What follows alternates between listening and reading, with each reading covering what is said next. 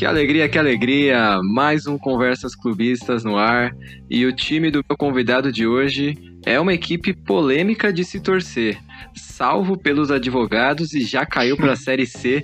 Hoje eu converso com o Thales, torcedor do Fluminense. E aí, Thales?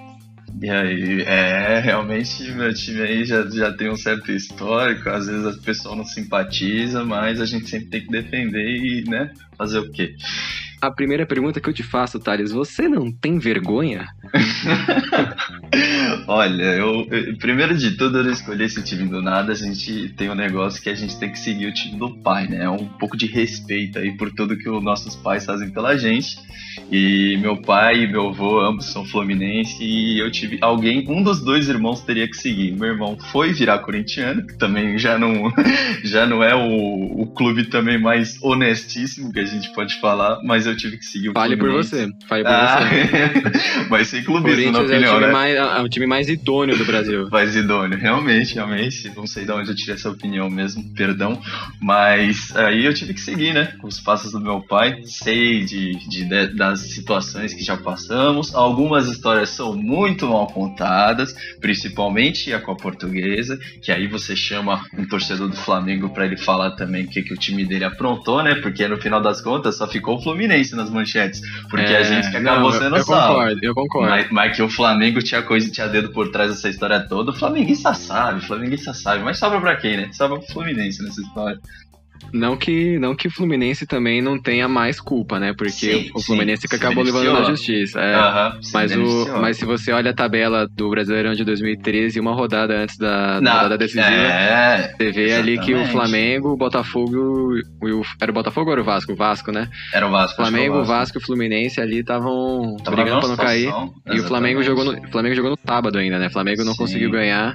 Mas enfim. Exatamente. Não- É. Não estamos aqui pra falar do, do É. Flamengo. Estamos aqui Vamos- para falar do meu time. É. Antes de, de começar a conversar mais Uhum. sobre as perguntas da sua história como torcedor do Fluminense, eu vou fazer uns testes clubistas aqui pra v- sentir o seu nível de clubismo. Ah. E eu começo te perguntando quem corre mais: notícia ruim ou Wellington Nem puxando contra-ataque? Ah, pelo amor de Deus.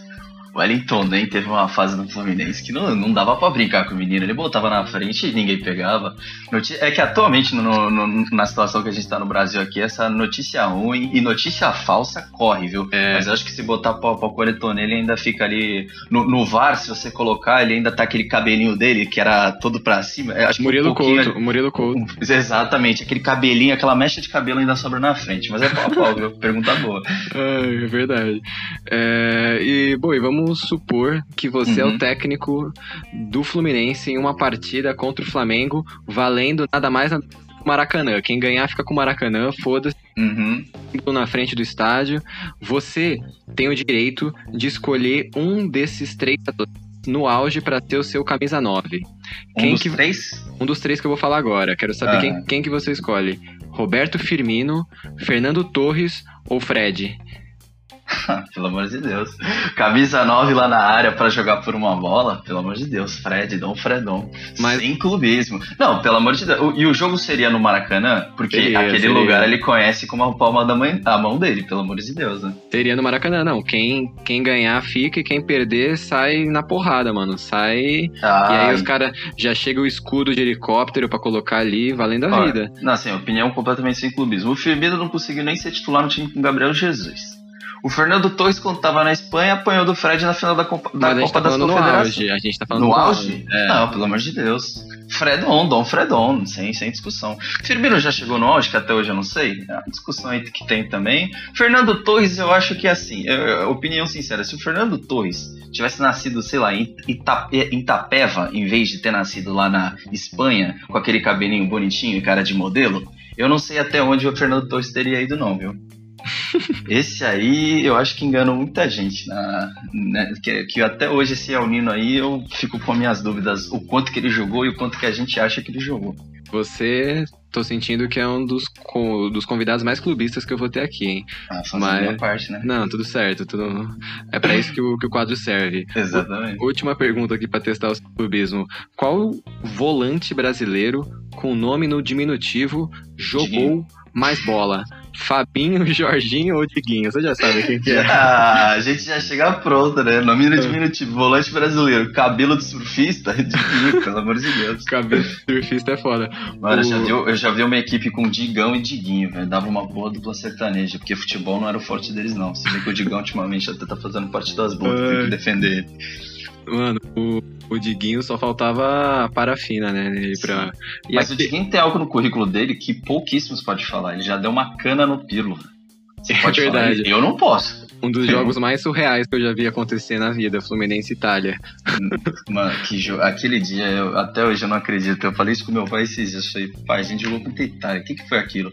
A gente fez um imóvel e pareceu o Pelé, mano. Ele fez três gols só no primeiro tempo, mas com aquela zaga também, pelo amor de Deus. eu não sei como não foi pior, mano. O Fluminense fez, fez dois gols. dois, cara. Não era Walter, Walter e Birubiru o ataque do Fluminense? Mano, tinha o Matheus Gonçalves, eu acho que jogou nessa partida. Foi uns jogadores assim que realmente eu. Foi, foi 5x3 aqui, ó. Tô vendo até Matheus Carvalho. Deixa eu ver quem foram os outros. Francisco Souza dos Santos. Nossa senhora. É, então, né? nem eu tô lembrando direito quem foi. Mas aqui, ó, o Imóvel fez 3, o Insigne fez 2 do Fluminense. Hum. É, complicado. E, e, o Diguinho já apanhou da torcida, não apanhou? Diguinho já apanhou de muito torcedor. Tem aquela foto icônica, né, do cara de regata dando, correndo atrás dele, ele correndo. E é, é, algo que atualmente, né, tá até meio polêmico depois do que rolou no Figueirense. Mas é complicado, né? O torcedor às vezes ele quer cobrar um pouco a mais, perde um pouco a cabeça, tem que pensar que tem trabalhador do outro lado, mas a gente vê umas coisas do futebol também que a gente fica se perguntando se tivesse lá no lugar do torcedor ali perto do jogador, até que ponto se segurava, né? É meio Porra. polêmico isso aí. Você ainda sabe muito bem, né? O momento mais, atual. Ainda mais. É, não, no momento atual, ainda mais se o seu time recebeu a estrela de Alexandre Pato na equipe, né? Se, é, se o Pato jogou no teu time, você repensa tudo que você Tudo que você Ai, fala sobre, sobre não que bater que eu jogador. vou falar, que, que eu vou falar pro torcedor quando vem na cabeça aquele pênalti do Alexandre Pato? Como é que defende? Tem coisas que não dá para defender, entendeu? Não dá. Boi, vamos mudar de assunto e falar sobre a sua história como torcedor do Fluminense.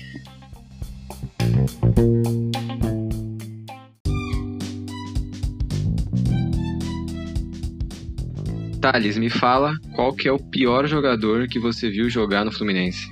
Olha, da, das perguntas que você disse que ia me fazer hoje, essa é uma, essa acho que é a que mais dá trabalho, porque nesses anos como torcedor eu vi cada um que é complicado, mas tem um que eu acho que as pessoas não vão reconhecer de primeira, mas é um, quem, quem é amigo meu e me conhece sabe o quanto que esse cara me fez raiva, que é o Renato Chaves, que é o zagueiro que jogou no Fluminense uns três anos atrás. Inclusive, eu tenho até uma conversa com um amigo meu no WhatsApp que ele subiu esses dias. Ele estudava medicina lá no Rio de Janeiro e ele é torcedor do Santos, mas ele um dos melhores amigos dele torceu pro Fluminense lá e ele foi no, no jogo do, do Fluminense da Sul-Americana, né? Aí ele, ele já me chegou no estádio me perguntando: tem alguém que você quer que eu, é, que eu que eu dê cante o nome, apoie. Eu falei, não, eu quero que você critique o Renato Chaves por 90 minutos. Eu quero que a minha presença esteja aí nesse jogo. Renato Chaves, eu acho que que eu acho que vai, ser, vai ter que ser ele. Alguns caras desse time atual do Fluminense também, o Felipe Cardoso, eu acho que é um cara que eu não sei como é jogador de futebol, empresário dele deve ser muito bom, mas eu tenho que dizer que o Renato Chaves, eu acho que até para quem tá ouvindo, procura, tenta achar uns videozinhos dele jogando, você vai se impressionar como alguém consegue ter dificuldade com a bola no pé. Ele era muito ruim, não sabia jogar com ela, não... mas até chutão ele tinha dificuldade, era um negócio que me espantava. Eu não sei nem onde que ele tá, porque eu fico até com medo de procurar o nome dele assim no Google Google essas coisas. Mas Renato Chaves, eu acho que eu tenho que dizer que. Eu não sei se foi o pior, mas se foi o cara que mais me tirou do sério foi o Renato Chaves. Mas tem, tem muitos craques que passaram pelo ah, Fluminense. Pelo amor de né? Deus. Ele tá no futebol, ele tá no futebol das Arábias agora, para você ver que todo dia acorda um bobo. E, e acharam ele interessante. Ainda existe jogos. bobo no futebol, amigo. Existe bobo, desde 2018 nas Arábias, pra você ver o nível do futebol que eles estão jogando lá. Nossa senhora do céu. Mas eu tenho que dizer que o Renato Chaves acho que foi o pior jogador, pelo menos foi o que mais me tirou do sério. E o craque, e o melhor jogador que já passou pelo Flusão? Então, é que se a gente falasse. Aí, aí eu fiquei pensando nessa, mas não tem como. Eu acho que eu tenho que dar esse Dário Conca, acho que foi o cara que mais marcou, pelo menos para mim. E eu tenho que dizer que mais que o Fred, porque a gente tá falando de craque, né? O, o, Fred eu acho um jogador excepcional no que ele faz, o 9, de colocar a bola para dentro. Mas quando você. Eu acho que assim, por exemplo, e o Fluminense também teve, por exemplo, viu o Thiago Neves no auge no Fluminense, o Deco jogou muita bola no Fluminense também. Por exemplo, aí a gente falou, o melhor jogador que já passou pelo seu time. Eu acho que eu teria que dizer que era o Ronaldinho, mas o Ronaldinho no Fluminense mal jogou. Jogou nada. Se eu tivesse, né? se eu tivesse que pegar alguém, o cara que mais jogou bola com a camisa do Fluminense assim, que foi especial ter que dar pro Conca. O que o Conca fez no, no Brasileiro 2010, 38 rodadas. Jogou o cara jogou as 38 e foi o melhor jogador do campeonato. É, foi embaçado. Então, ele, o Conca destruía, destruía no Cartola, mano. Você colocava ele, era, era gol atrás de gol. Gol, assistência, ele queria tudo, tudo passava pelo pé do Conca, era absurdo. E eu acho que a, melhor, a melhor jogada do Conca, essa daí, eu acho que pode-se dizer que é um pouco excluído. A melhor jogada do Conca foi ir pro Flamengo, passar um ano no departamento médico, deve ter feito cinco partidas e deve ter mamado dinheiro do Flamengo o ano inteiro. Essa daí, você, se essa não for pra você entrar no hall dos maiores jogadores do Fluminense fazer isso com o Flamengo, aí eu já eu não então, sei. Então, mano, mas não doeu quando você viu ele assinar com o Flamengo?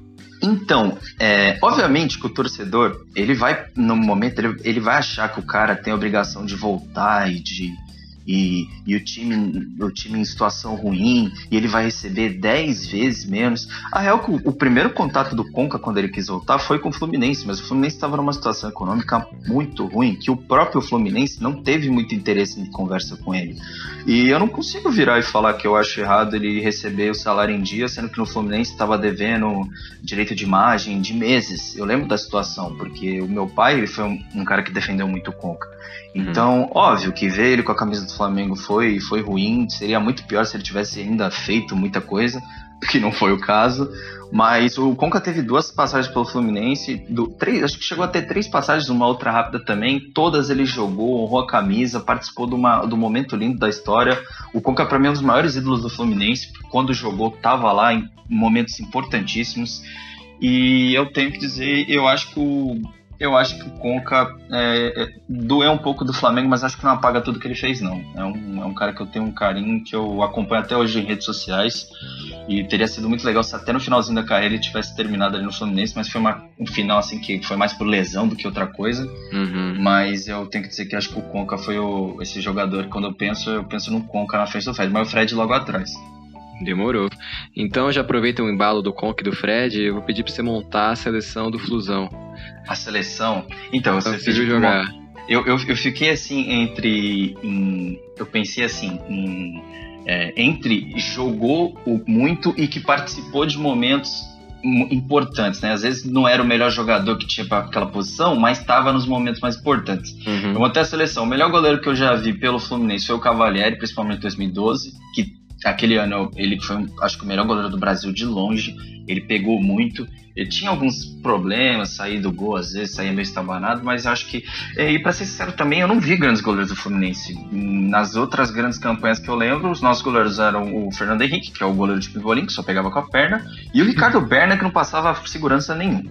Na lateral direito, o Mariano, que jogou demais do Fluminense, foi muito pra bom, Espanha. Muito bom, muito bom. Passou é bom anos aí na Espanha, na Sevilha, voltou agora para Atlético Mineiro, mas já tá com uma certa idade. Enquanto teve no Fluminense, jogou muita bola.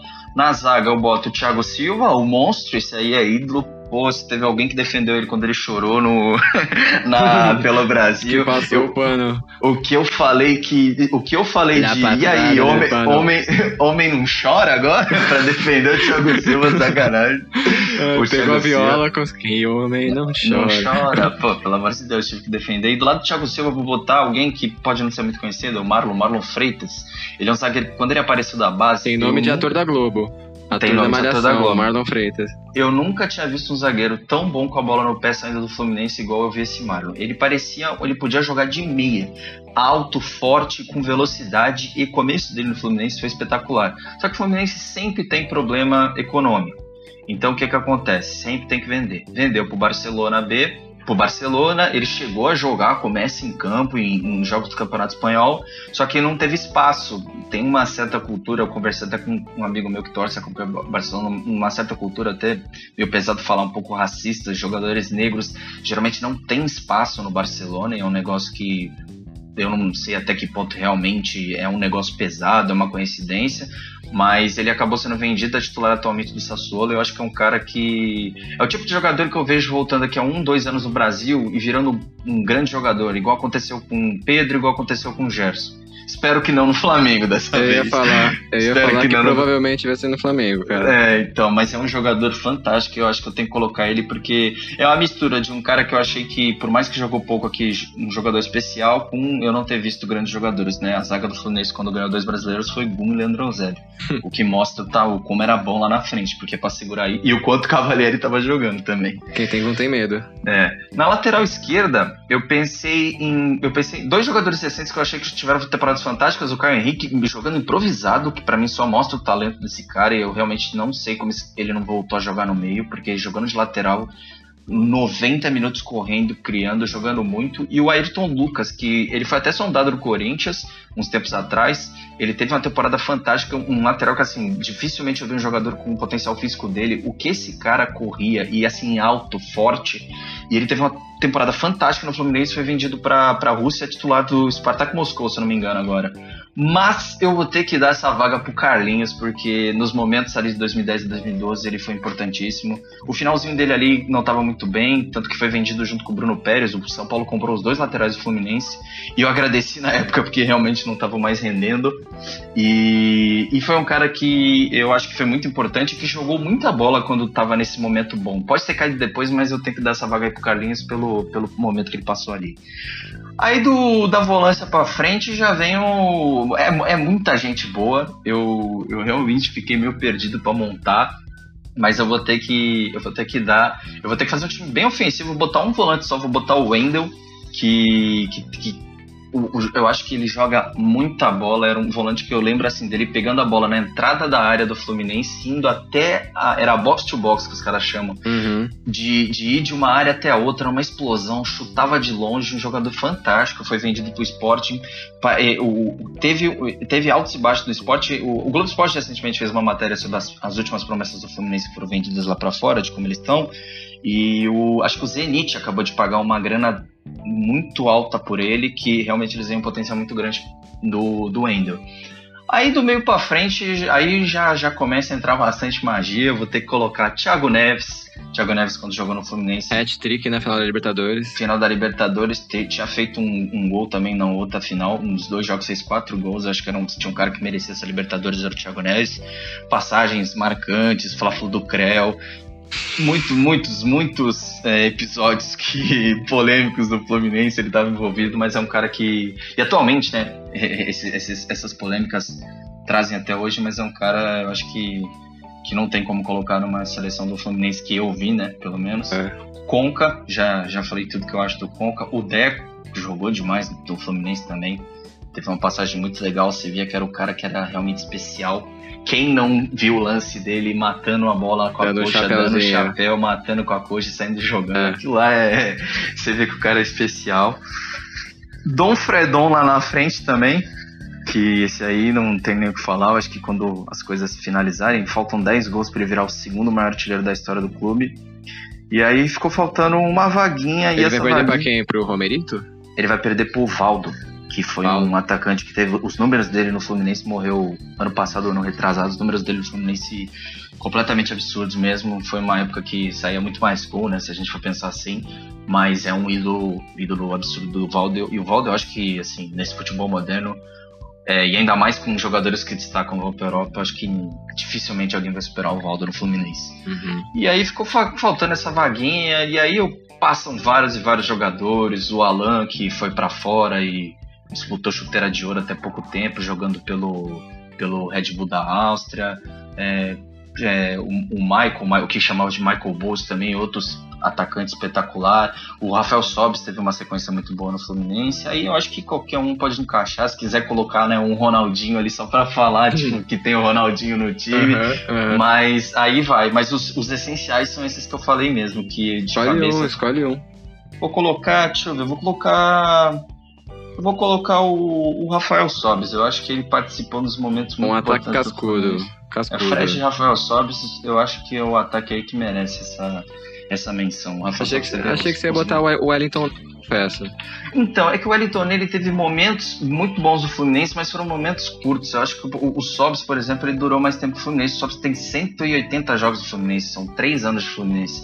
O Wellington Nem, ele teve um momento muito bom, mas ele já chegou badalado porque a gente tinha emprestado ele pro. Acho que era pra Ponte Preta, se não me lembro bem. Eu tenho que ver até agora, eu não, não tô lembrando de cabeça. A gente emprestou o Wellington Nem e ele teve um, acho que uma Série B ou uma própria Série A muito boa, Figueirense. 33 jogos, 10 gols. Uhum. Do Figueirense ele foi pro Shakhtar e depois ele chegou a voltar pro Fluminense. Então o Wellington Nem tem. Ó, Aí o Wellington Nem biografia 100 jogos, do Wellington Nem. 100 jogos cravados no Fluminense. Mas eu acho que eu tenho que colocar o Rafael Sobis. Foram três Justo, anos muito, justo. muito, muito, muito importantes ali. E Thales, você já chorou em algum jogo do Fluminense? Ah, não tem como, né? Isso aí você quer chutar qual que foi? Você chorou de alegria ou de felicidade? Ah, de, de, de. Eu, quando você me falou de chorar, eu pensei de. Tristeza. De, de tristeza. Quando, Ah. quando foi rebaixado antes de do advogado chegar e. Aquela. Reverter. Pior que não. Aquela, aquele choro. é, eu, eu não chorei nesse porque era uma situação que já vinha se arrastando tinha muito tempo. Eu, a- a- que assim, eu já não tava com muita esperança. O time merecia cair, o time era ruim. E o time Uhum. tava fazendo tanta raiva que eu não conseguia nem ficar. Eu não conseguia chorar por aquele time. Mas chorar, chorar mesmo foi o, a final de 2008 nos pênaltis. Eu Hum. acho que aquele time do Fluminense ele merecia demais o título. Aquela eliminação. Eu torci demais pro Fluminense. Todo mundo torceu. Eu lembro que muitas pessoas que eu converso falam que aquela campanha foi mágica, que as pessoas meio que se simpatizam ali durante o que tá acontecendo. Aquele gol do Washington de cabeça no São Paulo. no São Paulo, aquele eu chorei, eu lembro que eu chorei muito. Acho Ah, que foi assim, um momento. Uma, eu acho que supera até os títulos do, dos brasileiros de 2010 2012. A emoção daquele emoção. gol, né? Né, é, a- aquilo só Deus explica, sabe? É, ele subindo no meio de todo mundo, a bola indo no ângulo, o Rogério Ceni Quase pulou catou. bem. Mano, aquele, aquele gol é um negócio surreal, surreal, surreal mesmo. Aí depois na semifinal, jogando contra o, contra o Boca, e, e falavam que era a final antecipada, o Boca ainda tinha aquela trinca, o Riquelme, é, Palermo Palácio, e Palermo. Palermo e Palácio, exatamente, que botou muito medo em torcedor brasileiro. A gente eliminou. Eles já E- tinham. Já tinham abusado do Grêmio um ano antes, se não me engano. Sim, exatamente. O, o que mais. é, o, o que complicou aquela final foi o primeiro tempo lá. O Conca fez um, se não me engano, foi o Conca que fez um gol de falta, eu lembro que teve um gol de falta e a gente tomou três gols no final do primeiro tempo. Já foi de 3 a 1 pro intervalo na altitude, sabendo que gente, o time ia cair no segundo tempo porque não ia aguentar, né? Uhum. Tinha o Guerron que jogava muito naquele Su- time dele. Deu... Super Guerron, até hoje essa narração me assombra um pouco. Mas eu, esses dias reprisaram essa final e o time do Fluminense, o time dos caras, era duas coisas completamente diferentes, sabe? Eu acho que a altitude pegou muito naquele jogo de ida. Ainda assim conseguimos levar para os pênaltis, mas ali acho que faltou perna, faltou cabeça, não sei o que faltou. E aí acabou que o Fluminense Tem aquela- perdão. Tem aquela narração do YouTube que viralizou do torcedor, do cara que era torcedor narrando os pênaltis. Ah, agora, agora o Washington vai bater, vai fazer, não sei o que. Só os melhores jogadores que Perde, perdiam. e perde, mano. É. Foi só os melhores jogadores. Só eu não lembro de que cabeça agora. Eu acho que foi. O- acho que o Conca perdeu, o Thiago Silva perdeu e o Washington perdeu. Teve mais alguém, eu acho. Eu não sei Foi, se o, acho que foi o Conca, o Thiago Neves e o Washington que perderam. O Conca, o Thiago. Neves É. e o Washington. E Então, o eu Cícero falei, fez. bizarro. Eu falei, assim, o que o Fluminense tinha jogador pra bater pênalti, era muita qualidade envolvida. E, e é pênalti, né? Não tem que falar. A gente Uhum. às vezes não quer falar que é loteria. Eu não acho que seja loteria, eu acho que é sangue frio, tem muita coisa envolvida. Mas se você fala pra mim, você acha que aquela final, aquele título ser definido nos pênaltis é justo? Eu não consigo dizer que justo, justo. Eu não acho que foi merecido. Eu acho que o Fluminense era mais time. E o fator, acho que da altitude pega muito. Eu acho que se fosse um jogo só no campo neutro, o Fluminense jogaria 10 vezes com aquele time e ganharia 9 jogos, sabe? E quantas Libertadores o Fluminense tem? Totalizando com essa? Infelizmente, ficamos no zero aí. O choro- Chegamos- Pior o que nos- é livre. o choro é livre. Pior que nos, nos outros anos a gente chegou em quarta, chegou em semis, mas aquela foi o mais perto que chegou. Eu lembro até hoje que nesse jogo, o jogo deve ter terminado mais ou menos meia-noite, né? Eu lembro que meu Hum. pai pegou um copo de cerveja e ele foi pra, pra varandinha, né, do, do prédio. E ele Hum. sentou lá no banquinho com a luz apagada. Isso era meia-noite. Eu acordei 11 horas da manhã no dia seguinte, ele tava na mesma posição. Aí você vê o que são anos e anos torcendo e, tipo, um momento Era daquele é a muito pesado. Era muito É, e pesado. parecia que tava tudo conspirando pra acontecer, É. que, nem, que nem foi com o Galo. Exatamente. Mas mais choro de, de alegria nos brasileiros, né? O jogo contra o Guarani, naquele gol do Sheik, pra Uhum. gente fechar o campeonato de 2010. 2012 também foi um jogaço contra o Palmeiras. É, Ah, foi, foi meio 3 a 2. bosta, né? Foi em Presidente Prudente ali o título. Sim, é, mas é, foram, é que o jogo foi bom, né? Três gols do Fred. É. Então fechou bonito. Mas é que a real é que em 2010 foi pra última rodada. Em 2012 a gente ganhou, acho que na 35 rodada. É, a e gente tava com oito pontos na frente do Atlético Mineiro, ganhamos e o Atlético empatou. Aí fomos campeão muito cedo. Aquela, era o time do das- Palmeiras que caiu, né? Sim, é esse time mesmo. E eu lembro que o, o Palmeiras tava dando a vida por causa disso. A situação Uhum. deles complicou demais depois daquele jogo. Mas É. eu acho que os momentos de chorar, assim, que eu, que eu penso, foram esses dois mesmo. Tanto o Libertadores e o chorar de alegria pelos campeonatos aí brasileiros. Justo, justo. É, cara, última pergunta antes da gente falar do momento do Fluminense. Queria te perguntar qual que é o canto mais bonito do teu time. O canto mais bonito, o que eu o Fluminense tem umas músicas muito boas, mas o que eu acho mais bonito assim que eu quando eu vou fui em estádio, me arrepiei e tal, eu acho que foi é, o, é o- a versão do Anunciação do Alceu Valência, que é uma música que Uhum. é muito Que a- famosa que tem que a várias Pia, a. Pia treinadora da seleção. Ah, exatamente, ela mesma. E a versão do, do Fluminense eu acho uma versão muito bonita. Como Eu- que é? Ah, É, eu vou cantar uma paixão que vem de dentro, um sentimento verde, branco e grená, camisa tricolor e a bandeira ao vento. O Fluminense eu vim aqui pra te apoiar. Olê, olê, o tricolor amo você. Essa no estádio com esse ritmo eu acho, eu Da acho hora. absurdo. Tem, um, tem uns saídas de estádio assim, com a torcida toda junta, com Eu imagino Bum, saindo do bum, Maracanã ali né, nas Pô. escadas. é absurdo, é absurdo. Eu acho que essa é a mais bonita. Tem, uma, tem umas mais criativas, tem. O canto do João de Deus, eu acho que é um canto muito bonito, né? Quando a torcida pediu ajuda ao Papa que tinha passado pelo Brasil e o Fluminense cantar a música no estádio pela primeira vez, o Fluminense virou um jogo que parece que é coisa de Deus mesmo. e, e é um muito famoso também do, da torcida. Mas eu acho que eu fico com a anunciação aí, é gosto, eu acho que é um gosto pessoal, o anunciação do Achei, Fluminense. é- eu achei da hora, vou até pesquisar, eu não conhecia é, esse é- canto. é bacana, é, a É. anunciação, aí você bota Fluminense, tem a saída de estádio, é muito bacana a torcida cantando.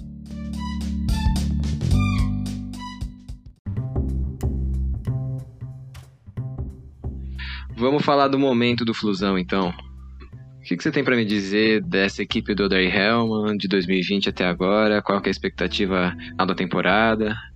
Então, essa equipe do, do que o Fluminense montou é um diferente dos outros anos que a gente vê um Fluminense com menos dinheiro e apostando muito mais na base. Essa equipe atual são os medalhões envolvidos: Nenê, Fred, Ganso.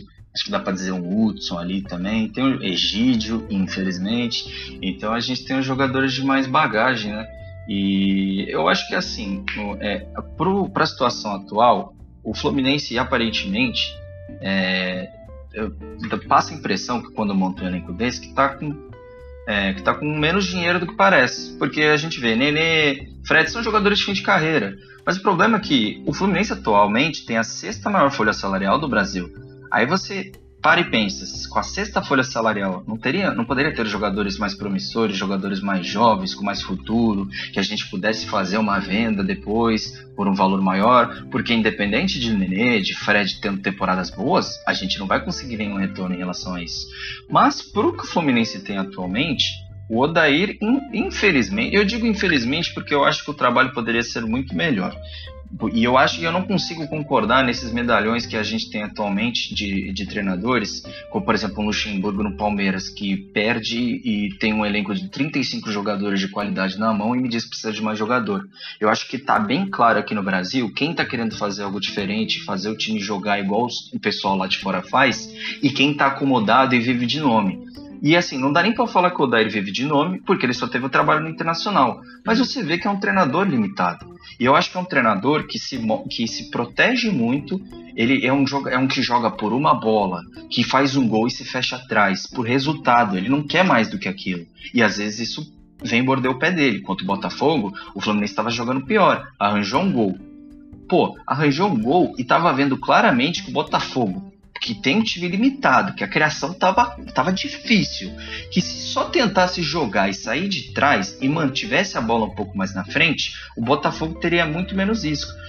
Trocou um atacante, de velocidade, o único atacante de velocidade que tinha no time, que era o Pacheco, colocou um volante e fechou com três volantes e deixou o Botafogo martelar o resto do tempo inteiro.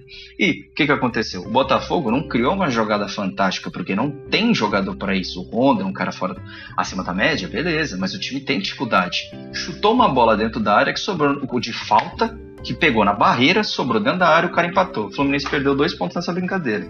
Então, às vezes, são coisas, e, e por exemplo, é, insistência em alguns caras que a torcida não consegue entender. O Egídio só foi pro banco porque a gente foi lá e trouxe o Barcelos, que não é nenhuma unanimidade. Mas do jeito que você vê a torcida falando do Barcelos, parece que o Fluminense está com um lateral incrível. Mas não, o Egídio ele estava teve uma, Ele teve pontos. uma expulsão tão bosta contra o Corinthians, esse Barcelos, que o jogo tava ganho já, ele jogo deu... ganho, era a estreia dele, ele jogou bem Nossa. aquele jogo, ele fez ok assim. E foi lá o que, que aconteceu, rodada seguinte, ele foi expulso, rodada seguinte entrou o Egídio, a gente jogou contra o Sport, o Egídio fez um pênalti com 10 minutos do primeiro tempo e matou o jogo ali. O Fluminense martelou, martelou, martelou, o jogo terminou 1x0. Por quê? Porque o Egídio custou mais 3 pontos pro Fluminense. É um jogador é um jogador que a gente brinca, a gente dá risada dessas coisas, mas eu vi uma análise esses dias. O cara falou: a gente sabe o quão são é o Egídio? Porque assim, a gente dá risada de piscininha, mas às vezes eu fico me perguntando o o quão lúcido esse cara é. Porque as coisas que ele faz em campo não existem. O Fluminense, depois da volta do, da pandemia, o segundo jogo foi contra o Volta Redonda. O Egídio deu um carrinho na altura do joelho, que foi uma das coisas mais criminosas que eu já vi desde ele jogando. E ele foi expulso, sem vi esse necessidade nenhuma, num jogo ganho. Daí, quando chegou na final do Carioca, o Gabigol pegando uma bola na ponta, a, a- a defesa completamente é, perdida, que é um lance que, desculpa, mas tinha que levantar o Gabigol e matar a jogada, ele foi, ele parecia uma flor indo pra cima do Gabigol. Então, às vezes eu fico pensando até que ponto a gente pode confiar num cara assim. Parece que ele não pensa, que ele age no instinto. Uhum. Então, ele, ele foi, pro, foi pro banco agora e ele vai continuar lá. Infelizmente, vai ter, eu vou ter que ver, ver Egídio hoje à noite, né? Já que o, o nosso querido Barcelos tomou o terceiro cartão amarelo. E, e me preocupa, né? Keno e Sávio indo pra cima do Egídio e Mas você né? enxerga alguma perspectiva assim do Fluminense ser Eu acho que campeão? Não, campeão não, acho que vai disputar. Eu acho que. Eu quero dizer que vai disputar Libertadores, mas tenho minhas dúvidas. É um elenco que tá jogando por uma bola, que tá conseguindo essa bola. É a Nenê 100% de aproveitamento em pênalti. É uma bola que o Fred, com cruzamento todo errado, Caio Paulista consegue um gol de cabeça. É um time que sabe jogar por uma bola. Nenê e Fred são caras que conseguem jogar por uma bola porque tem essa qualidade. Mas eu acho que, igual aconteceu com o Vasco, que eu tava vendo em questão de estatísticas, o quanto que era esperado de gols e o quanto que o time tá tendo, melhor que o Vasco em relação a isso, só o Fluminense. Só que isso não é um bom sinal. Significa que assim, o Fluminense não tá criando muito, mas tá aproveitando toda a chance que tem. Só que a verdade é que uma hora essa sorte de uma bola vai acabar acabando. Se você não tiver volume de jogo, você não vai conseguir jogar. Aí o que que acontece num jogo desse? Que se a gente tivesse. É que hoje o Nenê e Fred não jogam, né? Mas se a gente tivesse com o Nenê e Fred, você tem um time lento, um time de, com uma transição ruim, porque o Hudson é um cemitério de jogada, laterais que e Barcelo, Julião não ajudam, então é um time que não tem velocidade e nem talento para puxar um contra-ataque. E quando pegam times da frente da tabela, que são os times que vai enfrentar pra, por essas vagas na Libertadores, vai ter muita dificuldade, não vai conseguir puxar um contra-ataque. Que e, infelizmente a gente não consegue jogar de igual para igual para um Flamengo, para o Atlético Mineiro. A gente tem que jogar por um contra-ataque. E como é que você puxa um contra-ataque com o Hudson, com o Fred, com o Nenê? É isso que me, me assusta um pouco. Por exemplo, o, é, eu, eu não julgo tanto a mídia esportiva, porque eu tenho certeza que ninguém consegue acompanhar todos os jogos, saber o que está acontecendo em todo momento. Ninguém é onipresente. Só que estão criando uma narrativa como se o Nenê estivesse tendo um dos anos mais fantásticos da vida dele. Enquanto isso, alguns meses atrás, a torcida estava pedindo pro Nenê ir pro banco. Eu vi a torcida pedindo o Nenê no banco, num 2 a 1 lá no Sul contra o Inter, que ele fez os dois gols, porque foram dois gols de pênalti e tirando os pênaltis, ele não fez absolutamente nada. Ele matou todo o contra-ataque em um jogo que a gente precisava de contra-ataque. Então é real que o Nenê não tá fazendo uma temporada fantástica. Ele tá fazendo os gols dele de pênalti, de vez em quando ele faz um com a bola rolando, uma chapada do Nenê, ele realmente quando pega na bola ele pega muito bem, mas a real é que assim, eu não consigo ver esse time mantendo esse mesmo nível e esses mesmos resultados. A real é que o Fluminense tem muito mais pontos do que tem futebol atualmente. Hum. E eu acho que, assim, você brindar Nenê das críticas por causa dos pênaltis que ele tá batendo, eu acho que não é o certo. O Nenê não tá jogando bem, o Hudson não tá jogando bem, Julião, é, Egídio.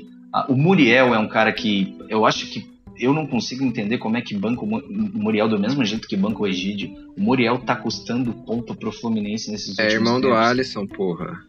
E, então, então a gente troca, a gente traz o Alisson e manda o Muriel lá pro, pro Inter, pro é a mesma coisa. É, vai então, rolar. O Muriel é um cara que, assim, a cada defesa fantástica de explosão que você vê que ele faz e que ele mostra um potencial absurdo, você, ele, ele falha um três frango, vezes, é. ele toma um frango, ele sai errado do gol, ele é, ele é completamente perdido. Então, para ser sincero, assim, a gente como torcedor tem sempre que manter a esperança. E, para ser sincero, eu acho que se o Fluminense tivesse com outro treinador no lugar do Odair atualmente, a gente estar tá na mesma. A gente ia ter um time que está jogando por uma bola. Eu não vejo o dedo ou o trabalho do Odair nos resultados que está tendo. É um time que está jogando na retranca, que é o que o Odair gosta. Mas eu acho que se fosse um time um pouco mais bem treinado, o Fluminense, vamos ser sinceros, a gente tem umas falhas, mas o Campeonato Brasileiro é nivelado por baixo. A gente tem dois, a gente tem para mim três grandes elencos: Flamengo, Atlético Mineiro e dá para dizer que o Palmeiras. O Lucha tá reclamando, mas eu não acho que o elenco do Palmeiras seja de, pelo amor de Deus, são 35 jogadores num ano de pandemia, que, que tem lesão, que tem surto de Covid e você precisa de outras peças. Então eu acho que é, o Fluminense, para os jogadores que tem, pode disputar lá e tá disputando lá na frente. Não é uma anomalia o Fluminense tá disputando onde está, entende? Só que é difícil você não ver um padrão de jogo, você não vê jogadas, você não vê assim o que o time do Diniz. Eu sou um dos defensores do Diniz, às vezes sou criticado por isso e acho que o trabalho dele no Fluminense foi bom, por mais que os resultados não vieram. Eu acho que o grande problema que aconteceu com o Diniz eram é, dois goleiros fraquíssimos que ele teve, o Agenor que estava completamente fora de forma e nunca foi unanimidade em lugar nenhum, e o Rodolfo, que é um jogador que depois teve problema com cocaína, não tinha cabeça nenhuma para futebol e um ataque que não conseguia aguardar. Não tinha Pedro naquela época, não tinha Evanilson, não tinha Fred, não tinha aquele jogador para guardar. Então eu vi um time do Fluminense do Diniz que, que soube sair jogando com o pé, que comprou a ideia, que criava muito e, e tomava uma bola de contra-ataque que passava da zaga que era fraca e, do, e dos dois goleiros que realmente faziam força para tomar gol. Eu acho que se fosse um cara que tivesse dado sequência, que poderia ter rendido muito mais. E acho que se tivesse esse elenco hoje em dia, o Diniz tirava mais, porque eu acho que é mais técnico. Eu acho que falta isso no Brasil. Você, e é isso que eu digo quando eu vejo o Odair. Um técnico que aceita a retranca acima de tudo, ah, eu não consigo ver um, um, futuro brilhante. É um técnico que vai pegar um elenco e vai lutar no máximo por uma vaga na Libertadores. Que é exatamente isso que está acontecendo, entende? Que desabafo, hein, meu amigo? É, o então... cara tá, tá sentindo lá no fundo da alma a raiva do sistema retranqueiro. E ah, tal. a gente nunca quer ver o nosso time jogando assim, né? Não, mas é, mas é isso, cara. Obrigado pelo seu depoimento aí falando do Fluminense. Acho que você já passou por altos e baixos, é, torcendo aí pro Flusão talvez mais baixos do que altos, mas. Ah, com certeza, isso ah. com certeza. Mas faz parte. Obrigado pela sua participação. Você quer mandar um recado aí para quem te escutou? Ah, gostaria de agradecer aí pela, pela presença. Acho que é muito legal essa iniciativa que você está tendo, da gente poder ouvir um pouquinho. Às vezes a gente fica até curioso em relação aos outros times, o que está acontecendo no Cruzeiro, o que está acontecendo no Atlético Mineiro, que é, é difícil, né? Você, a gente tem uma rotina corrida e às vezes a gente não consegue acompanhar nem o nosso time direito, imagina os outros. Se poder ouvir um pouco sobre o que cada um está passando, entender melhor a situação. Acho que, por exemplo, muita gente não imaginava essa opinião de um torcedor do Fluminense sobre o Nenê atualmente. Com, uhum. Você vê as manchetes com gol, gol, e aí quando você para para ver, você vê número de gol de pênalti que realmente está rendendo, você consegue acompanhar um pouco melhor do que está rolando. Mas só queria agradecer a presença, é sempre um prazer aí. Valeu, Thales. Obrigado a você que escutou o Visão do Ex. Abraço e tchau.